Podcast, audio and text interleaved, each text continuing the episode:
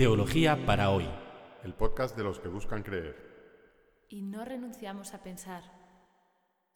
Una producción de la plataforma Acoger y Compartir.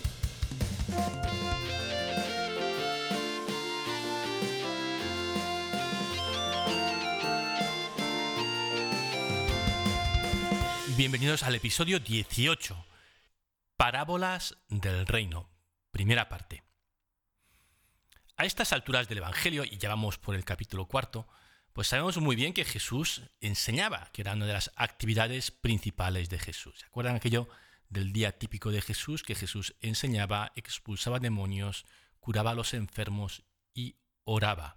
Pues bien, Marcos nos ha estado presentando a Jesús enseñando y enseñando con autoridad, pero, pero ¿qué enseñaba? Apenas nos ha dicho nada del contenido de las enseñanzas de Jesús.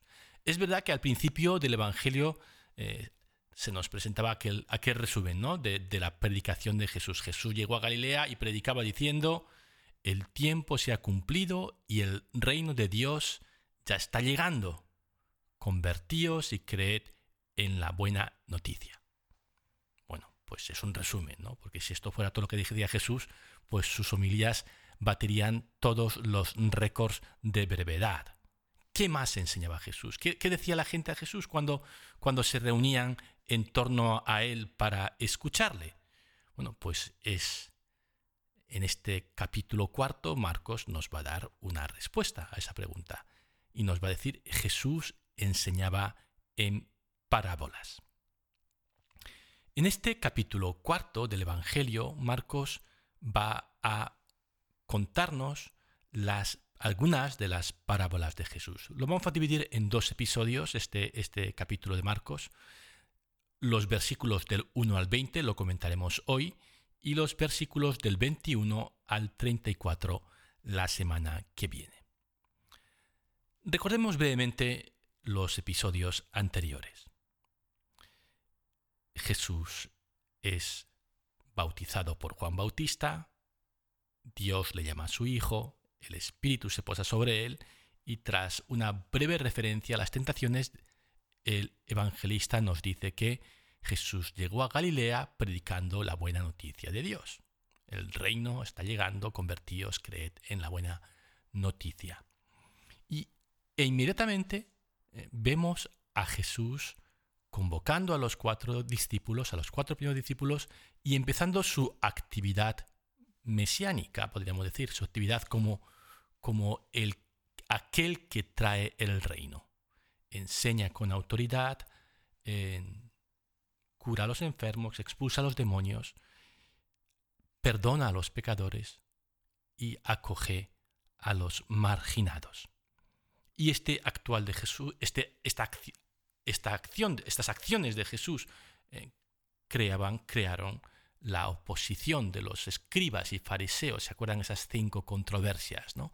En que eh, Jesús se enfrenta a las críticas de, de estos que no estaban muy de acuerdo con el reino de Dios que Jesús predicaba. Y como respuesta a esta oposición, Jesús propone un nuevo pueblo de Israel encabezado por sus doce apóstoles y en el que tiene cabida cualquiera que haga la voluntad de Dios. No es una familia, entre comillas, de, sangre, eh, ligado por, por lazos de parentesco, sino que todo el que hace la voluntad de Dios, dice Jesús, es mi hermano y mi hermana y mi madre. Así que ya el proyecto del reino de Dios está en marcha. Eh, ya está planteado lo que Jesús quiere hacer. Y, solo ahora Marcos se toma el tiempo de decirnos, bueno, pues Jesús hablaba de esto. Jesús anunciaba el reino en parábolas. Es como que, Marcos ha dado prioridad a, mostrarnos a Jesús actuando. El reino de Dios no es una teoría que Jesús explica, es algo que Jesús realiza. Es la curación, es el perdón, es la acogida. Y solo cuando eso ha quedado expuesto en, los primeros tres capítulos del Evangelio, eh, Marcos dice, bueno, y esto es lo que, lo que Jesús decía, estas cosas son las, las, así era la, enseñanza de Jesús. Y la enseñanza de Jesús era sobre todo a través de parábolas. Pero mejor escuchemos al propio Evangelio. Empiezo con el capítulo cuarto, versículo 1. Y de nuevo se puso a enseñar junto al mar. Y se reunió junto a él una gran multitud, de modo que se subió a una barca para sentarse sobre el mar, y toda la multitud estaba junto al mar, sobre la tierra, y les enseñaba mucho en parábolas.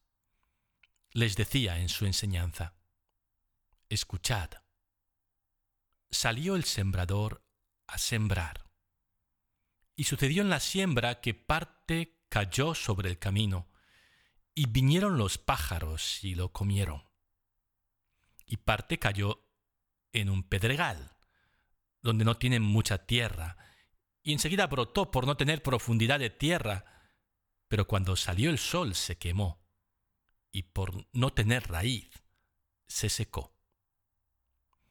Y otra parte cayó sobre entre cardos, y crecieron los cardos y lo ahogaron, y no dio fruto y otra parte cayó en tierra buena y dio fruto, creciendo y desarrollándose, y produjo treinta y sesenta y ciento por uno. Y dijo, El que tenga oídos, que oiga. Jesús era un, un, gran contador de historias, un gran contador de parábolas, y la gente se arremolinaba en torno a él escuchándole. El estudioso del Nuevo Testamento, Charles Dodd, definió la parábola de la siguiente manera. Una parábola es una metáfora o semejanza extraída de la naturaleza o de la vida corriente, que fascina al oyente por su viveza y originalidad, dejando a la mente con suficiente duda sobre su aplicación precisa para incitarle activar la reflexión. Es una, definición muy concisa, muy compacta. Vamos a un poco desempaquetar esta, este, esta definición tan, tan acertada y tan, y tan condensada. La primera frase. Una parábola es una metáfora o semejanza extraída de la naturaleza o de la vida corriente. En este caso, el reino de Dios se compara con un sembrador que siembra semillas. Nada más corriente y cotidiano para la audiencia de Jesús que estaba formado precisamente por campesinos, campesinos galileos. Las parábolas van al encuentro del oyente en su propio lenguaje y en su propio mundo. No, no, le sacan del mundo, como a veces hace el lenguaje religioso, ¿no? que presenta palabras que no usamos nunca o imágenes que no pertenecen a, nuestra experiencia del mundo, para decir, bueno, así es, así es Dios. ¿no? no, Jesús hace todo lo contrario, utiliza imágenes de la realidad, imágenes muy próximas a la experiencia de la vida de esta gente para exponer su enseñanza. Una metáfora es una metáfora o semejanza extraída de la naturaleza o de la vida corriente. Vamos con la segunda parte de la definición que fascina al oyente por su viveza y originalidad. En cada parábola, las palabras hemos dicho que, recogen algo de la vida cotidiana, por lo tanto de la vida normal y que no nos impresiona en absoluto, pero de repente tienen un punto de, de, algo, de algo inusual, de algo extravagante o excéntrico. Paul Ricoeur, que fue un filósofo francés que reflexionó mucho sobre las metáforas y, los símbolos, dice que en cada parábola hay una excentricidad que interrumpe el curso soberbiamente pacífico de la acción. Nos está contando la historia del sembrador, cosa normal y corriente, pero hay algo, hay algo raro, por lo menos una cosa, cuando no más de una. En este caso, eh, eh, hay una cosa rara y es que el sembrador no es muy, no tiene mucha puntería, no solamente apunta a la tierra buena, sino que poco echa las semillas un poquito así, así al tuntún. Pero lo, radicalmente sorprendente de, de, esta historia es, es que la semilla que cae en tierra buena produce 30, 60 o 100, 100 veces. ¿eh? E, en aquella época, hoy no lo sé, ¿no? Con estas semillas mejoradas genéticamente, qué es, cuál es la productividad que tienen, pero en aquella época se decía que una cosecha que produce ocho veces es ya una gran cosecha. Y aquí estamos hablando de 30, 60 o 100. Esto, esto es para los oyentes de Jesús pura ciencia ficción. Esto es una fantasía. Es como si a nosotros nos dijera, mira, he ido a trabajar de camarero en un bar y me han pagado mil euros, no al mes, sino al día. No, bueno, esto es imposible, ¿no? ¿Dónde hay que apuntarse? Pues así es, ¿no? Así es esta semilla, pero es que no es la semilla cualquiera. Es la semilla del reino de Dios. La tercera parte de la definición de Charles Dodd es la más interesante. Dice, dejando a la mente con suficiente duda sobre su aplicación precisa para incitarle a activar la reflexión. El propósito de la palabra es hacernos pensar. Mi, profesor y, y, director de tesis, John Donahue, solía decir que Jesús eligió una forma de discurso que apelaba a la libertad humana. La parábola es una forma de discurso diseñada para provocar el cambio de mentalidad, la metanoia, ¿se acuerdan? Cambia tu mentalidad. Y la parábola está diseñada justo para decir, no, no es, así son, así son las cosas normalmente, pero eh, en el reino de Dios son distintas. Nos ayuda a hacer este cambio de mentalidad. Nos encuentra donde estamos en nuestro mundo, en nuestro lenguaje, pero con la excentricidad o con algo extraordinario que, que sucede, nos hace pensar, ah, pero el reino de Dios está llegando, por lo tanto las cosas van a cambiar. Tengo que aprender a pensar de otra manera. Volvamos a la parábola del sembrador. Esta parábola, como otras de Jesús, son, son respuestas de Jesús a preguntas que se hacía la gente. Y, cuando escuchamos una parábola en el Evangelio es muy bueno hacer el ejercicio. Bueno, ¿y a qué, a qué pregunta está respondiendo Jesús con esta parábola? Pues probablemente porque mucha gente eh, le preguntaba a Jesús, ¿no? Decir, bueno, tú estás hablando de que el reino ya está aquí, pero las cosas no, no cambian. Esto el mundo sigue más o menos igual. Bueno, tú has curado a alguna gente y tal, estamos contentos, pero eh, no, no hay nada radicalmente nuevo. Es más, la mayor parte de la gente ni nos escucha. Pasa de nosotros. Esto se lo, se lo podían decir, se lo podían haber dicho, seguramente le, decían a Jesús, ¿no? Gente que, que estaba en su entorno y, y también los cristianos de, la comunidad de Marcos que leyeron por primera vez el Evangelio se hacían esta pregunta, ¿no? Pero somos cuatro gatos en esta ciudad y no digamos en el imperio. La mayor parte de la gente no recibe el Evangelio de Jesús. Y, también lo podríamos decir nosotros, ¿verdad? Es decir, bueno, ¿qué pasa con este reino de Dios que no es evidente? Es más, parece ser que los cristianos pues no somos tampoco, o, o aquellos que tratamos de vivir el Evangelio, pues no somos no somos un gran qué y no somos, eh, no somos muchos, ni hemos cambiado el mundo de, una forma eh, tan radical. ¿Cómo es que el reino tiene tan poco éxito? Y Jesús dice, mira, el reino es como un sembrador que siembra la semilla y la semilla lo echa a todo el mundo, no solamente eh, a, la tierra que tiene el grado justo de humedad y de nutrientes, sino que bueno, también cae al borde del camino, cae entre piedras, cae entre cardos y también cae en la tierra buena. Y, y así es Dios. Dios envía, envía su mensaje a todos. ¿eh? Y aunque pues muchos no, no, den, no fructifiquen, no, no, no hagan, no cambien su vida y la vida del mundo con esa palabra, no importa, porque hay una tierra buena que es capaz de dar fruto y esa tierra buena da tanto fruto que compensa lo que, eh, lo que no han dado otros, ¿no? Y hay una cosecha súper abundante. Dios sabe lo que se hace. Viene a decir Jesús.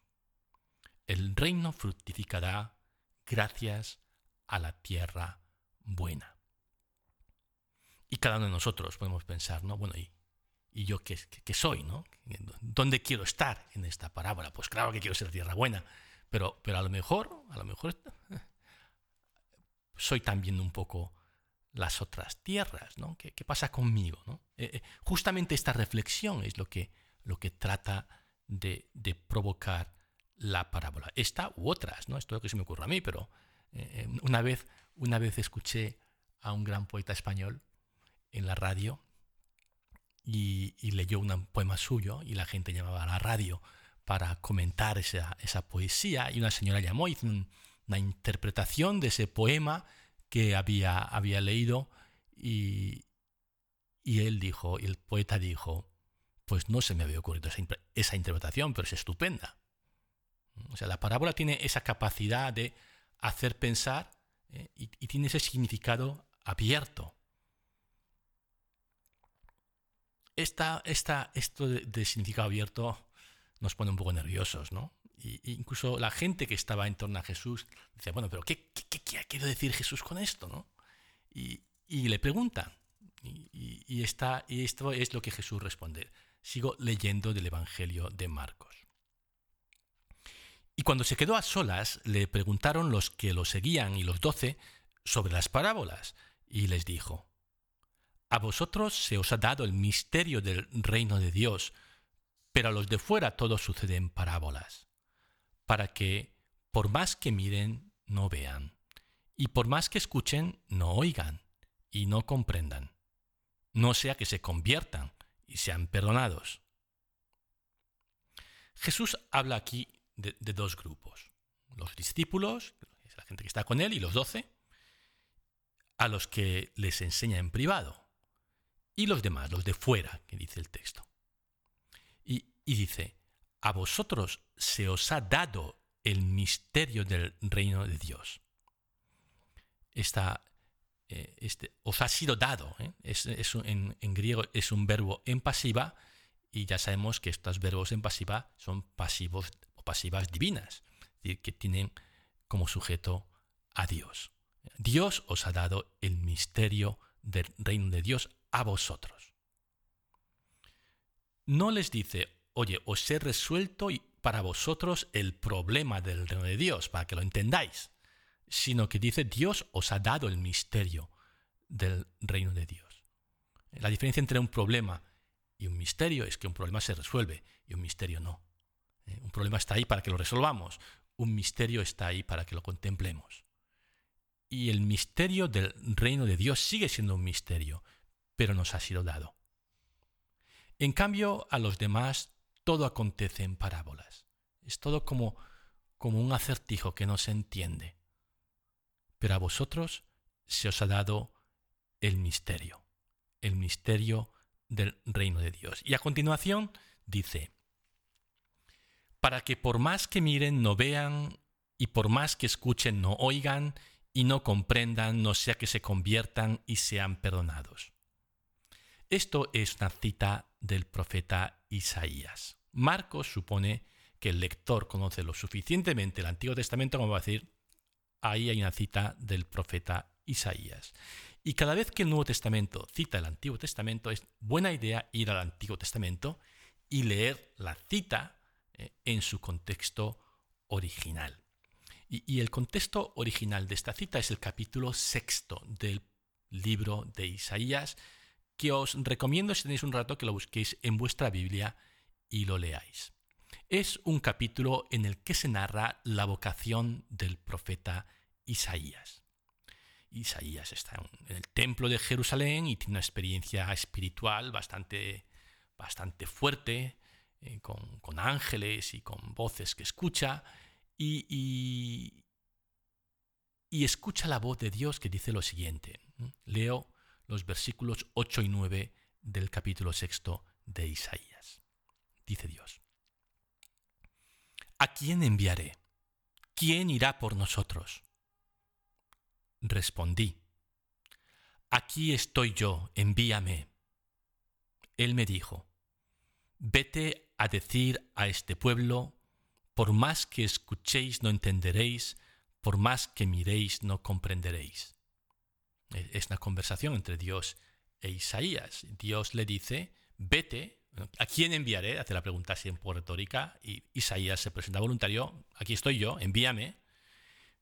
Pero Dios le advierte, vete a decir a este pueblo, por más que escuchéis no entenderéis, por más que miréis no comprenderéis. Es una advertencia para Isaías. De entrada, no te van a hacer mucho caso. Te envío, pero eh, te advierto también que no vas a tener éxito así sin más, que la gente se va a resistir al mensaje. Obviamente Dios quiere que su pueblo se convierta y se sane, pero las palabras del profeta no van a causar la inmediata conversión del pueblo. Por eso Dios, eh, la, voz de Dios, añade con ironía, una ironía raya el sarcasmo, endurece el corazón de este pueblo, tapa sus oídos, ciega sus ojos, no sea que sus ojos vean, sus ojos, sus oídos oigan, su corazón entienda y se convierta y sane.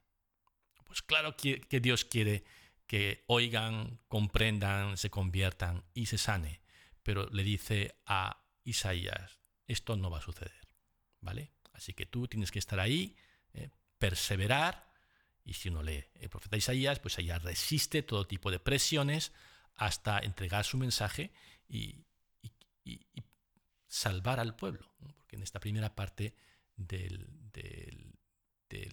profeta Isaías, pues las cosas, pues Jerusalén consigue salvarse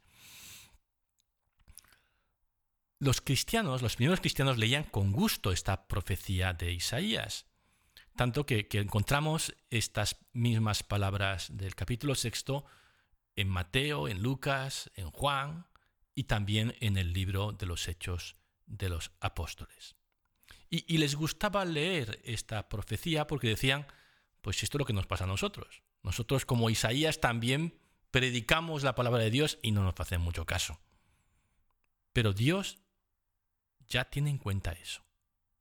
Ya tuvo en cuenta e, eso con Isaías y tiene en cuenta eso con nosotros. Así que nosotros vamos a hacer lo que Dios quiere, que es difundir su palabra y vamos a dejar las cosas a Dios, como hizo Isaías. Volvamos al Evangelio de Marcos y sigamos leyendo mm, este pasaje en el que Jesús sigue insistiendo en esta parábola del sembrador. Esta es la parábola en la que más insiste Jesús en todo el Evangelio, según San Marcos. Leemos. Y les dice, ¿no entendéis esta parábola? ¿Y cómo entenderéis todas las parábolas? El sembrador siembra la palabra. La semilla sembrada junto al camino se parece a aquellos en quienes se siembra la palabra, pero en cuanto lo oyen viene Satanás y les quita la palabra sembrada en ellos. Y lo sembrado en pedregal se parece a aquellos que al oír la palabra la reciben enseguida con alegría, pero no tienen raíz en sí mismos, son inconstantes, y en cuanto viene una dificultad o persecución por causa de la palabra, sucumben. Otros se parecen a los sembrados entre cardos, son los que oyen la palabra, pero las preocupaciones del mundo, la seducción del dinero y la codicia de todo lo demás los invaden, ahogan la palabra y ésta se queda sin fruto. Lo sembrado en la tierra buena se parece a aquellos que oyen la palabra, la acogen y dan fruto. Unos treinta, otros sesenta y otros ciento. Aquí la parábola se ha convertido en alegoría. ¿Eh? ¿Cuál es la diferencia entre parábola y alegoría? Una parábola tiene un significado abierto, como los poemas, y la alegoría, en la alegoría cada uno de los elementos tiene un equivalente exacto. La semilla es la palabra, los pájaros son Satanás y cada tipo de tierra es un tipo de persona. Una alegoría es una interpretación de la parábola. Y su propósito es ayudarnos a aplicar la parábola a nuestra vida. Pero en este proceso se carga la apertura de significados propio de la palabra. La palabra, la alegoría, a diferencia de la parábola, no deja a la mente con suficiente duda sobre su aplicación precisa para incitarle a activar la reflexión. ¿Se acuerdan de la definición de, Dodd? la alegoría no deja margen a la duda. Esto es así, pum, pum, pum. La alegoría es un producto de esa reflexión que genera, que activa la parábola. Algunos exegetas creen que Jesús contaba parábolas y que las alegorías son creaciones de la primitiva comunidad cristiana. Pero tampoco se puede excluir que Jesús mismo alegorizara algunas de sus parábolas. En cualquier caso, el Nuevo Testamento presenta a Jesús sobre todo como un narrador de parábolas. De hecho, eh, hay unas 40 parábolas de Jesús en los Evangelios y solamente un puñado, que se puede contar con los dedos de la mano, de alegorías. Llegamos así al final de, esta parábola y al final de este episodio del podcast en el que hemos estado estudiando y reflexionando estos primeros 20 versículos del capítulo cuarto de Marcos. La próxima semana veremos otras tres parábolas entre los versículos 21 y 34 y concluiremos así una sección importante de este Evangelio. Espero que os haya gustado y que nos veamos o nos escuchemos la próxima semana.